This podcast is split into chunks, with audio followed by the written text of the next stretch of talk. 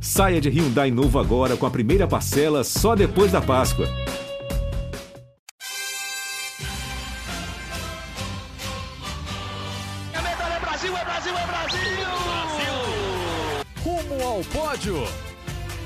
Saudações olímpicas! Este é o Rumo ao Pódio, podcast de esportes olímpicos da Globo. Eu sou Marcel Merguizo, estou em Tóquio num dia que não foi tão bom para o Brasil assim, um dia sem medalha, mas é sempre bom estar ao lado dele, Guilherme Costa. Fala, Gui, tudo bom? Fala, Marcel. Bom dia, boa tarde, boa noite para todo mundo ligado no Rumo ao Pódio.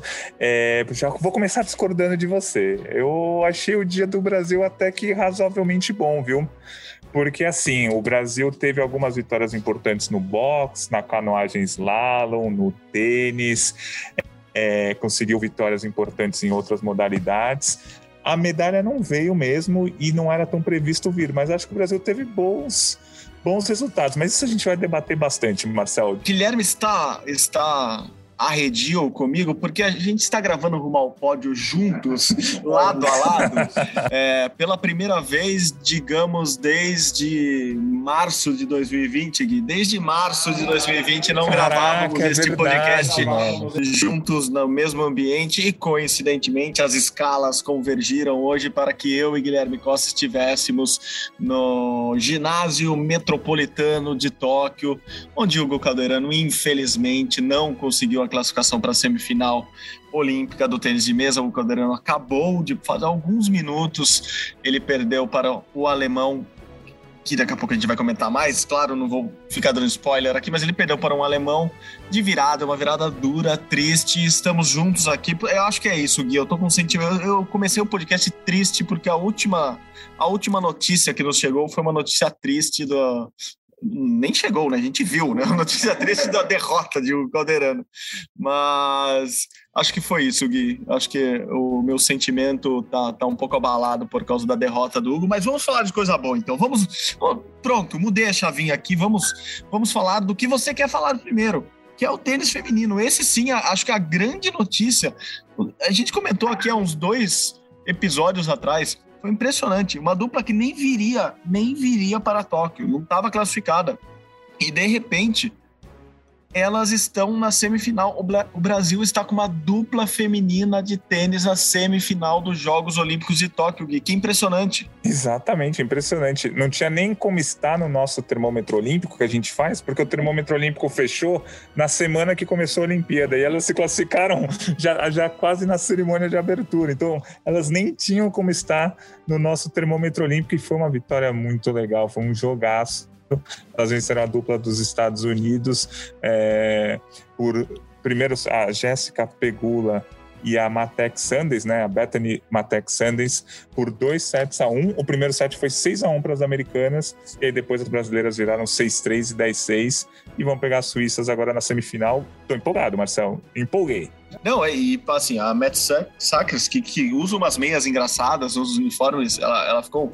Começou a ficar famosa por isso, mas joga muito bem dupla, assim, experientíssima, com vários títulos no currículo.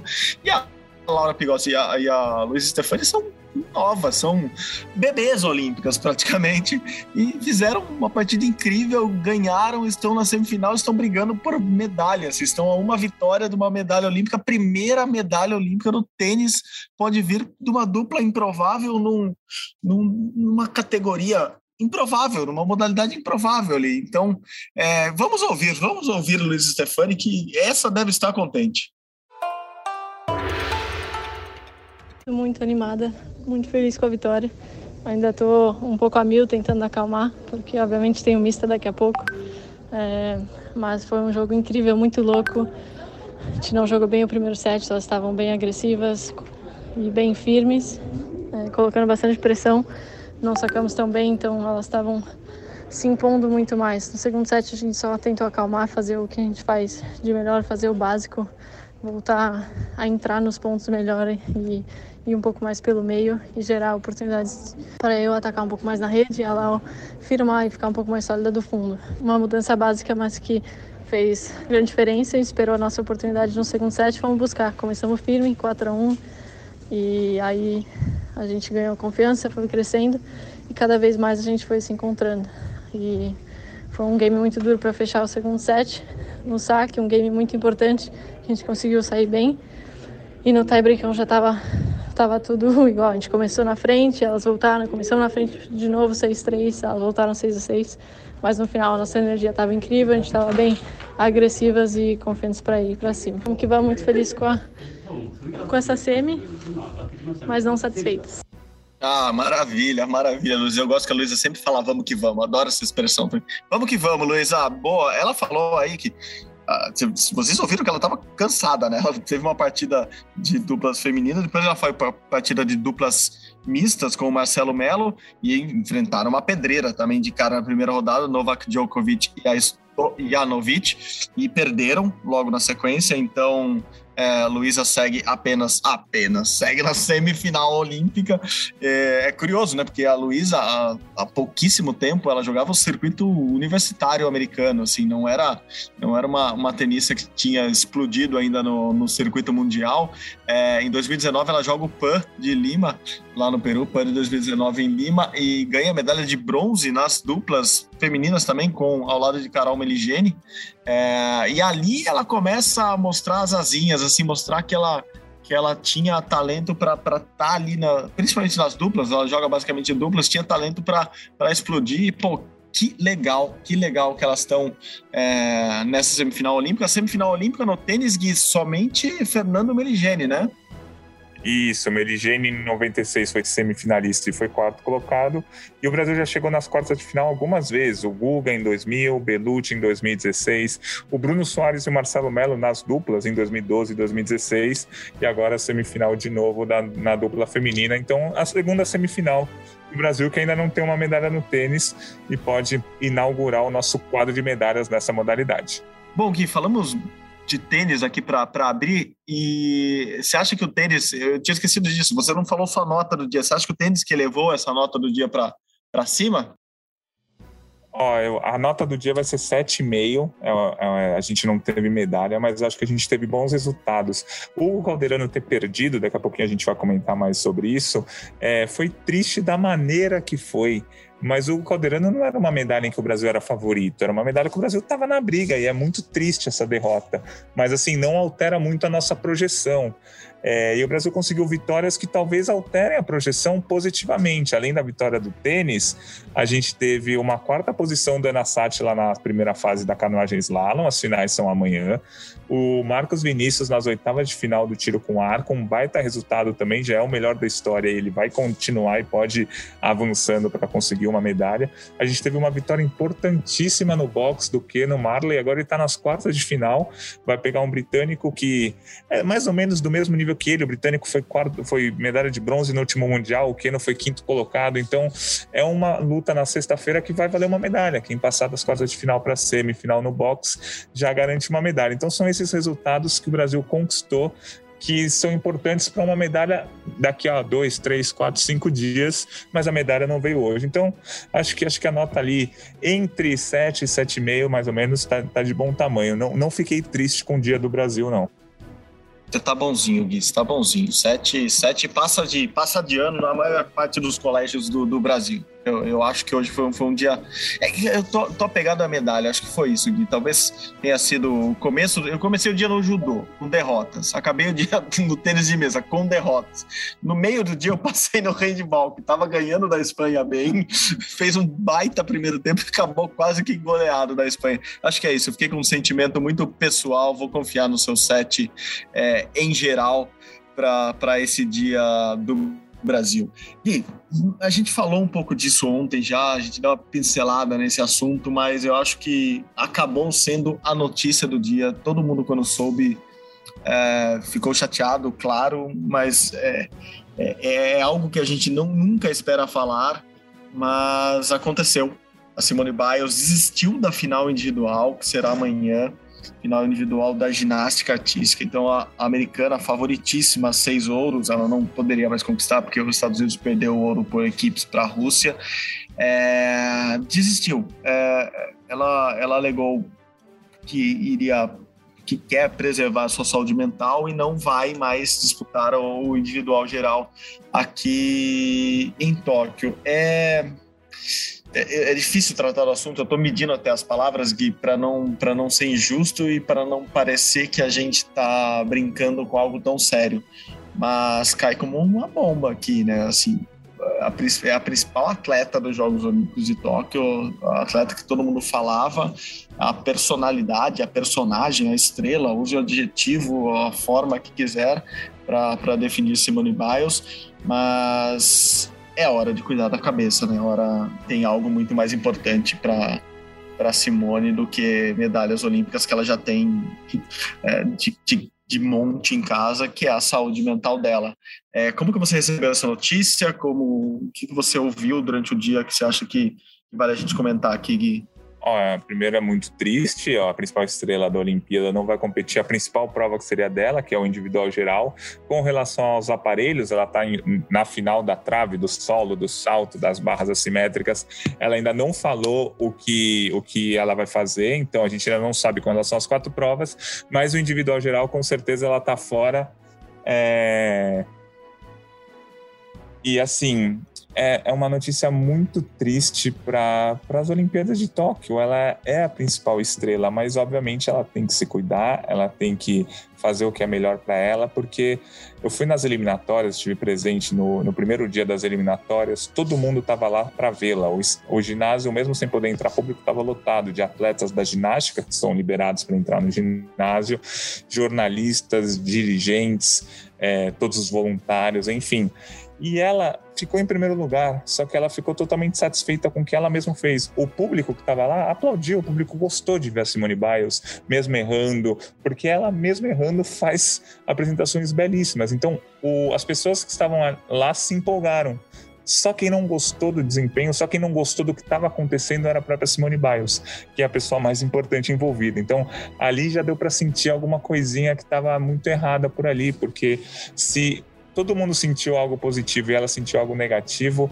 Isso realmente foi, é muito triste e a gente torce para que a Simone Biles consiga se cuidar, consiga é, se recuperar psicologicamente, se não for para essa Olimpíada, mas que consiga se recuperar para a vida dela, porque é um baque muito grande, é algo muito sério que está acontecendo com ela, mas a gente torce para que, que ela melhore, que esteja tudo bem, e se der, ela participe ainda dos Jogos Olímpicos. Se não der, que ela siga feliz na vida dela, que acho que é o mais importante. Perfeito, perfeito. Bom, ela tem quatro ouros e um bronze já da Rio 2016, está com apenas 24 anos. Ela já é essa monstruosidade de, de, ginasta, porque ela faz coisas incríveis, mas é muito nova ainda e essa pressão em cima de, de, de, de jovens atletas que já são estrelas mundiais, a gente já, já vem vendo há algum tempo. A Naomi Osaka, outra outra estrela desses jogos, que também já foi eliminada há, pouquíssimo tempo atrás, reclamou disso e, e, e, falou muito dessa, dessa pressão que os atletas sofrem e a saúde mental certamente será assunto de, de outros podcasts, de outras reportagens, de outras matérias que faremos por aqui nos próximos meses, com certeza, mas você está certíssimo. Assim como outros atletas já, a, ginasta, a, a ginástica tem muito disso, né, Gui? Os atletas começam muito cedo e essa pressão é, é, muito grande desde muito cedo e muitas ginastas desistem mesmo do profissionalismo, vou chamar assim, e acabam competindo só é, levando suas carreiras universitárias ou, ou até param de competir cedo por causa disso, então que que se a Simone resolver continuar, eu acho que é um presente para todos nós, se não, é, é, é, o mais importante ela cuidar da própria saúde. Eu tô com você nessa. É, falando de ginástica ainda, hoje teve a final geral, né, do geral do masculino com dois brasileiros competindo, né, Gui? Isso, a gente já imaginava que chance de medalha não ia ter. A gente estava torcendo na expectativa que o Caio Souza conseguisse ficar entre os oito primeiros colocados do individual geral. Né? A gente teve a prova do individual geral da ginástica masculina, que é aquela que o mesmo atleta disputa os seis aparelhos, entre os homens são seis, entre as mulheres são quatro. O Caio estava vindo bem ali na toada de ficar entre os 10, 12 primeiros colocados, mas ele fez duas, as duas últimas apresentações dele foram muito ruins. No solo e no cavalo, ele caiu para para a 17 posição. O Diogo Soares, na primeira Olimpíada dele, terminou em vigésimo lugar, mas achei importante ele ter conseguido ir para a final dessa competição. Ele fez uma boa nota, 14,133 no solo. Ele que tinha ido um pouco mal nas eliminatórias é, nesse, nesse aparelho. Então, Caio Souza em 17, Diogo Soares em 20 lugar, medalha de ouro, mais uma medalha de ouro para o Japão. Daiki Hashimoto conquistou a medalha de ouro. E o quadro de medalhas, daqui a pouco a gente fala melhor, mas o quadro de medalhas geral está emocionante. O Japão está em primeiro com 13 ouros, a China está em segundo com 12 ouros, os Estados Unidos está em terceiro com, estão em terceiro com 11 ouros. Então, Japão 13, China 12, Estados Unidos 11. O Japão está um pouquinho, na verdade, um uns três ou quatro ouros a mais do que eu esperava que ele estaria neste momento, e a China está com uns três ou quatro ouros a menos do que a gente esperava. Os Estados Unidos está mais ou menos na média. Então, Japão com 13 ouros, China com 12, Estados Unidos com 11, a briga pela primeira posição no quadro de medalhas. Boa, Gui, vamos passar agora, sair um pouquinho da ginástica e ir lá o judô. Eu falei que eu estive no judô hoje cedo. O judô como você previa já, era um dia muito difícil de sair medalha, né?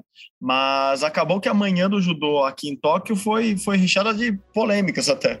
É, primeiro o Rafael Macedo, que, que entrou da categoria até 90 quilos, perdeu a luta dele com 31 segundos, assim, tomou um ipão com 31 segundos, basicamente foi o primeiro golpe que houve na, na, na luta dele e, e, eu falei em polêmica porque ele acabou muito criticado nas redes sociais. Eu estava acompanhando, é, como ainda era noite no, no, Brasil, começo de noite, tinha muita gente acompanhando no Brasil é, e a gente já estava cedo aqui. Eu acabei acompanhando essa repercussão nas redes sociais e, e o Rafa acabou muito muito criticado nas redes sociais por perder uma luta tão rapidamente. E daí, logo em seguida, a Maria Portela entrou e ela ganhou uma luta em 28 segundos com o Ipon.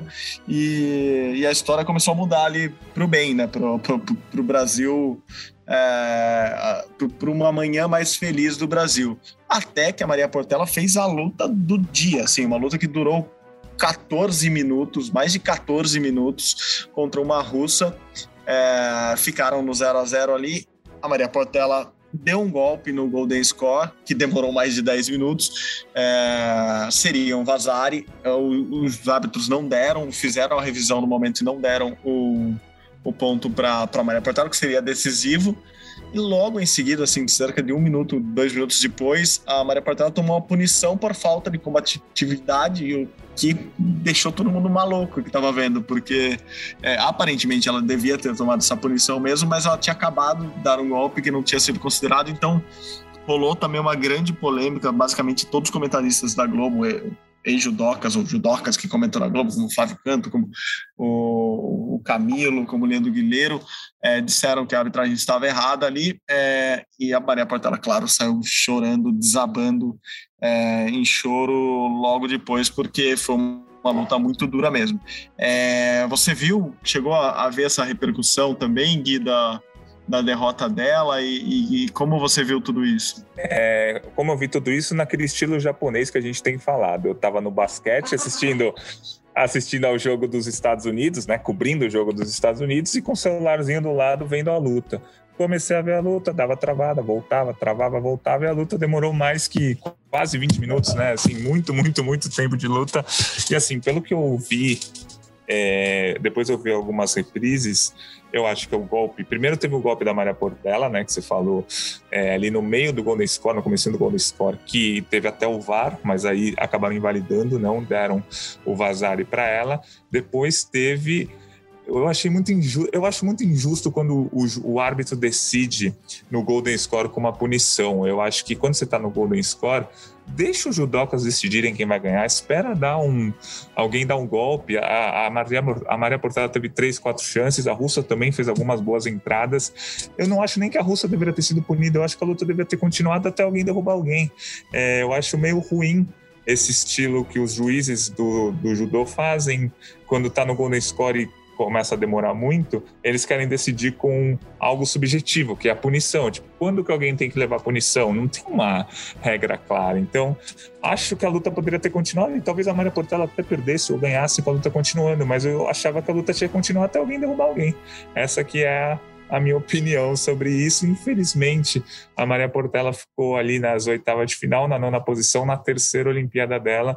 Uma pena. E foi muito nessa linha mesmo o discurso dela. Depois que ela chorou bastante ali no, no, na primeira entrevista, depois ela ficou mais centrada e, e tocou muito nesse ponto do, do, da medalha por equipes no sábado.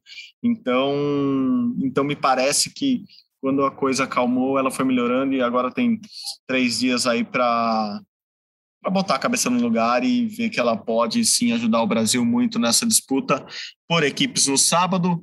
Bom, vamos, vamos, vamos ouvir especialista e bem especialista no assunto. O Flávio Canto vai, vai, vai trazer a opinião dele também sobre a, a polêmica do dia lá no judô. Diga, Flávio, tudo bom?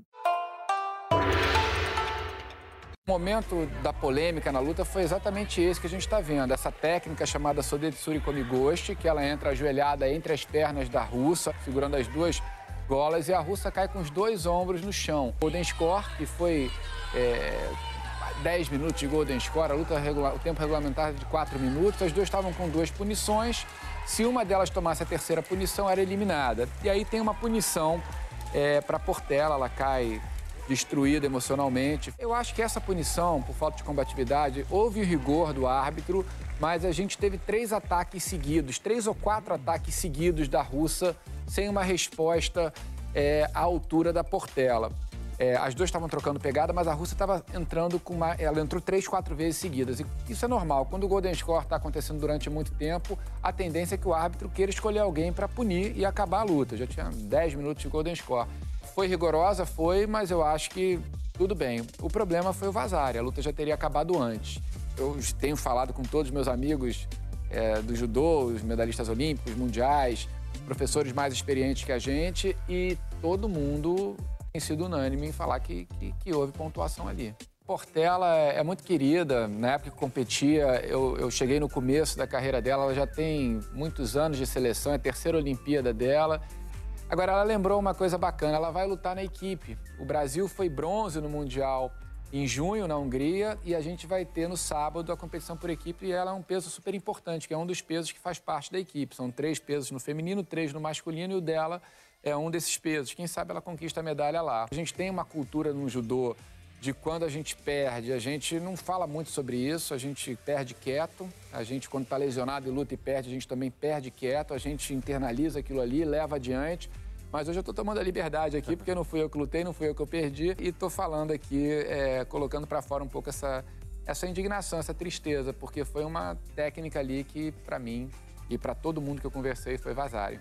Boa, Flávio, boa. Bom, explicação mais didática impossível, Flávio Canto. Vamos ouvir então a, a personagem principal dessa história toda, Maria Portela. Diga, Maria Portela.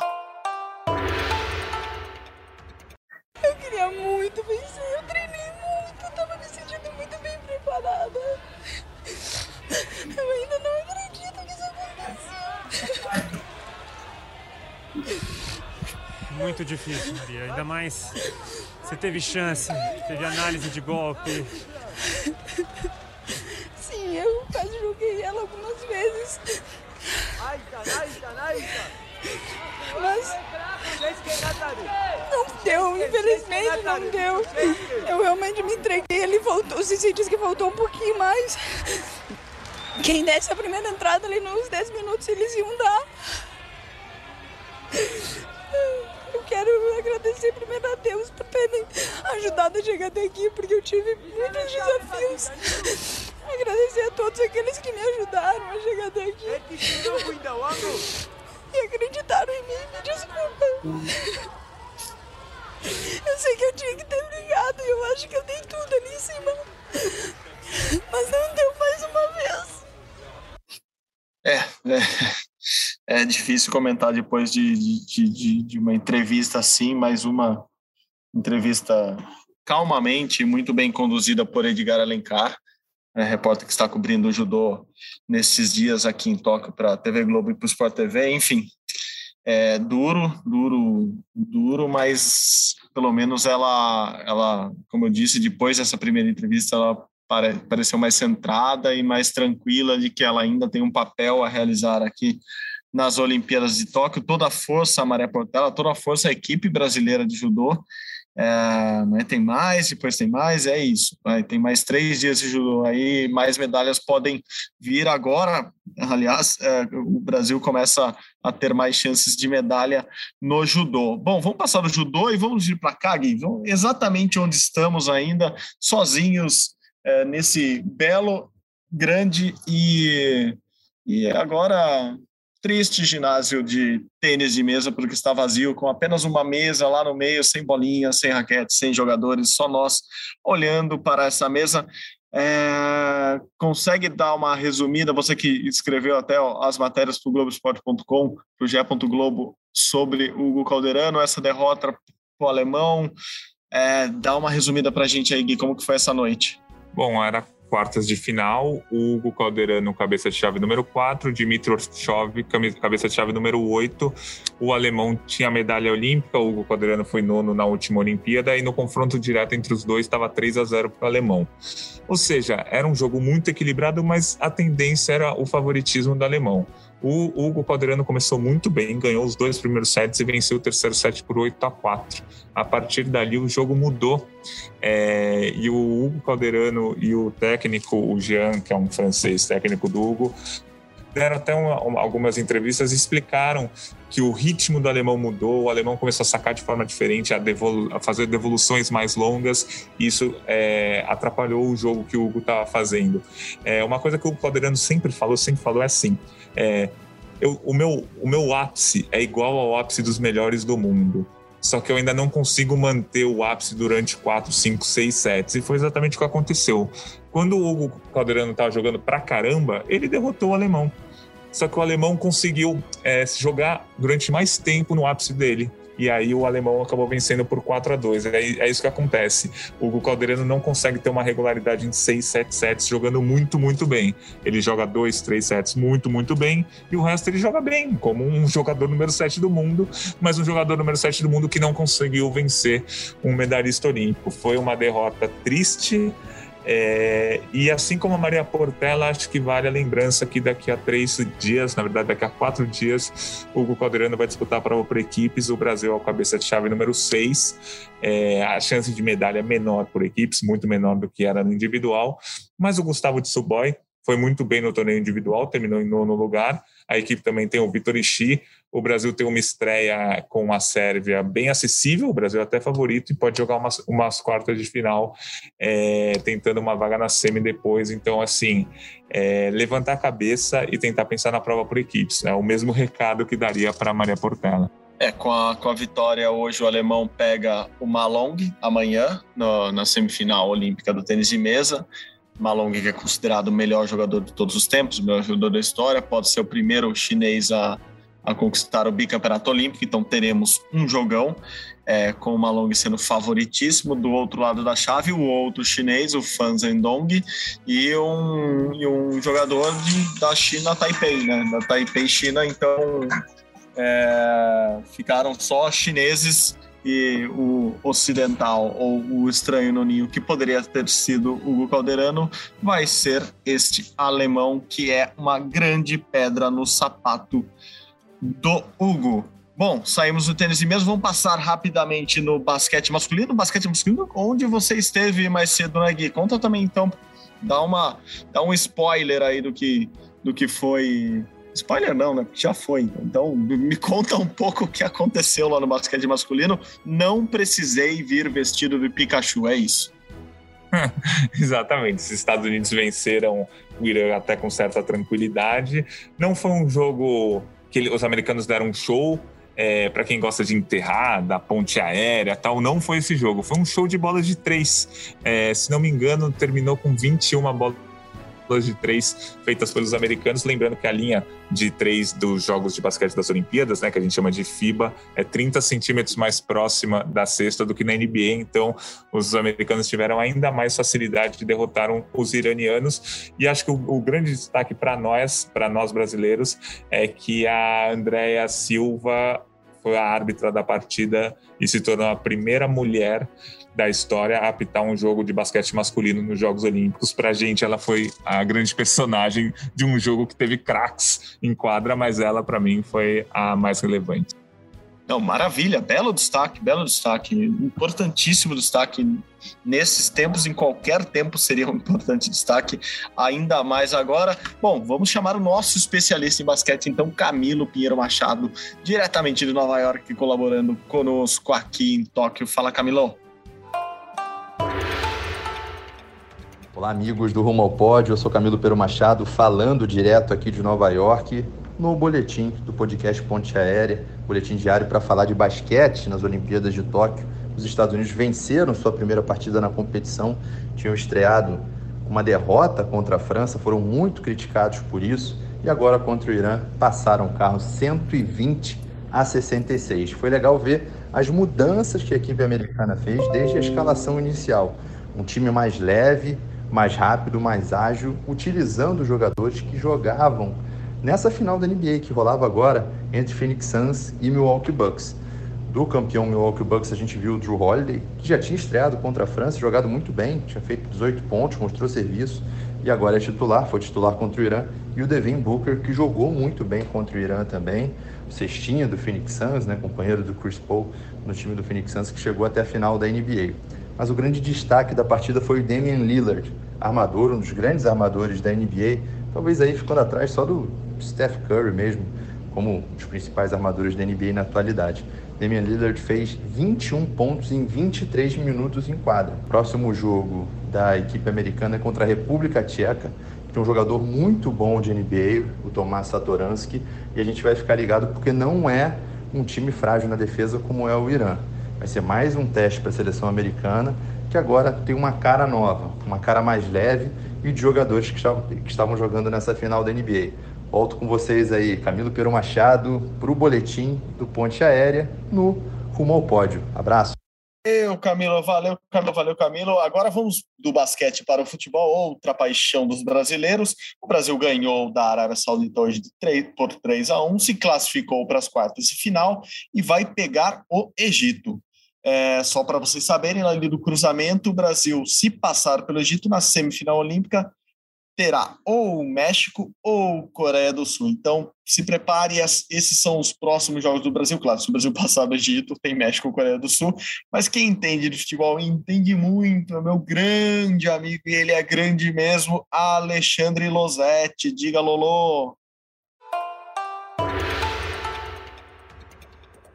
Salve galera, eu sou Alexandre Losetti trago mais uma vez o Sexta Estrela, podcast do GE sobre a seleção brasileira masculina de futebol aqui para dentro do rumo ao pódio, porque os resultados da manhã desta quarta-feira, horário do Brasil, definiram os confrontos das quartas de final do torneio de futebol masculino e a seleção brasileira vai enfrentar o Egito. O Brasil podia enfrentar a Argentina, poderia enfrentar a Espanha, mas vai jogar contra o Egito. E antes que você comece a comemorar antecipadamente esse cruzamento aparentemente mais fácil, eu devo informar que em novembro do ano passado, num amistoso sub-23, o Egito venceu a seleção brasileira. E na Olimpíada, empatou com a Espanha, que tem seis jogadores da última Eurocopa, seleção que chegou à semifinal do torneio, e agora venceu a Austrália por 2 a 0. A Austrália que havia batido a Argentina na estreia. O Egito era o lanterna do grupo, mas com essa vitória sobre a Austrália saltou para a segunda colocação e se credenciou a enfrentar o Brasil nas quartas de final. Então não pense que será fácil,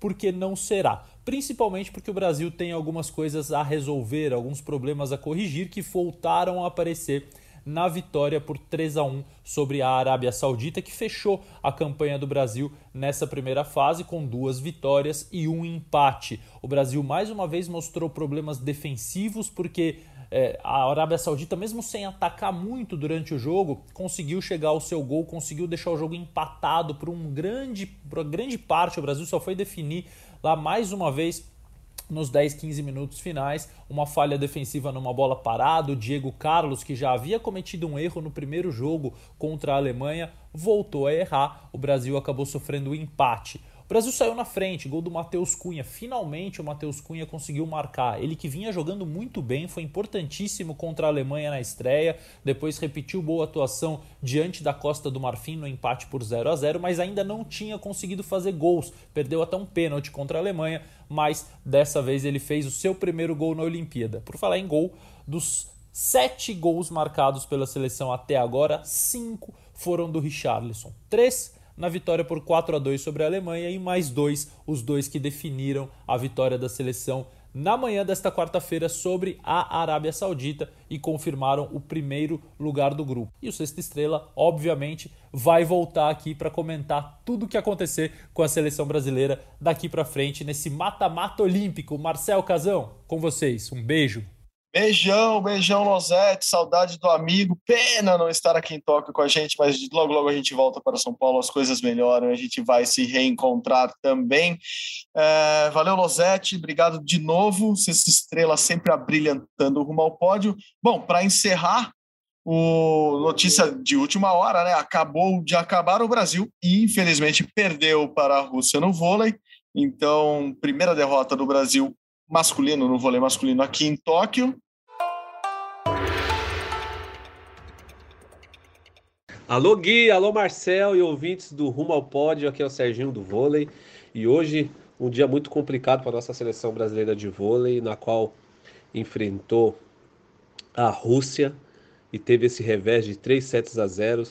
É, a seleção brasileira que jogou muito mal, né, coletivamente, até individualmente, nossos jogadores que são pontos de referência não conseguiram jogar, não conseguiram jogar bem, e a Rússia, por outro lado, acabou jogando um voleibol muito mais refinado, um voleibol, apesar de errar mais, aproveitou todos, é, todas as oportunidades que teve em mãos, né, a Rússia que sempre contou com um saque forte e fez isso, sacando forte e apostando muito no seu bloqueio, que teve que teve muito êxito aí. Então, enfim, agora é, a seleção brasileira tem que colocar a cabeça no lugar, vai enfrentar um Estados Unidos motivado e a gente precisa desse resultado.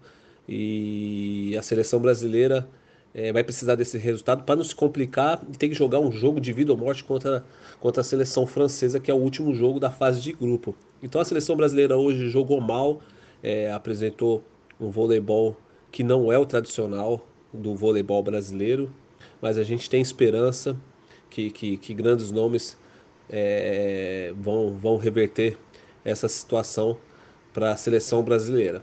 Um grande abraço a todos do ouvintes do Rumo ao Pódio. E é isso, Gui. Acho que encerramos com essa mais um Rumo ao Pódio daqui. Não, não, não, não, não. Calma, acorda, Marcel. Tem despertador antes. Acorda, Marcel. Tem despertador antes. Ó, bom, já vou falar o meu despertador aqui enquanto ele tocou mentalmente em mim. Então, meia-noite, meia-noite, Mayra Guiar no judô. Bote o despertador aí, o despertador abóbora, para não, para sua carruagem não virar abóbora. Bote o seu despertador. Meia-noite é sempre um bom horário para acordar e, e seguir até amanhã do dia seguinte. Mayra Guiar, ela ainda não tem rival, ela é cabeça de chave, então ela já vai entrar mais tarde na chave do judô amanhã. Grande, enorme chance de medalha do Brasil para o Brasil aqui em Tóquio no judô. E o teu despertador, Gui, já quer colocar para quê? Vamos colocar para 7h45 da manhã, que é o horário da final do individual geral da ginástica, como a gente já explicou sem a Simone Biles, mas de qualquer forma é uma das provas mais legais de se acompanhar em toda a Olimpíada e o Brasil com chance de medalha, né? A Rebeca Andrade, que tinha passado em segundo lugar nas eliminatórias, agora vai entrar com a primeira colocada, né? Já que a Simone Biles é, saiu. Então a gente vai acompanhar para a Rebeca, que é uma das fortes candidatas ao pódio. Então 7,50 aí, ó. Toca o despertador. É, meu despertador é assim, desculpa. É, ele é mais sossegadinho, assim, não é.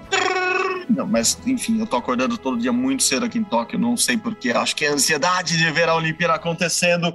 E é isso, Gui. Valeu. Obrigado de novo. Mais um Rumo ao Pódio produzido, apresentado, enfim, juntos aqui em Tóquio. E eu tenho que agradecer. Estamos nos abraçando. Mentira, não estamos nos abraçando, estamos com distanciamento. Inclusive, tem um vidro entre a gente aqui. Estamos separados por uma, uma baia, um vidro, uma, uma proteção. Deve ser a prova de bala, inclusive, aqui entre nós. Espero que seja a prova de vírus também.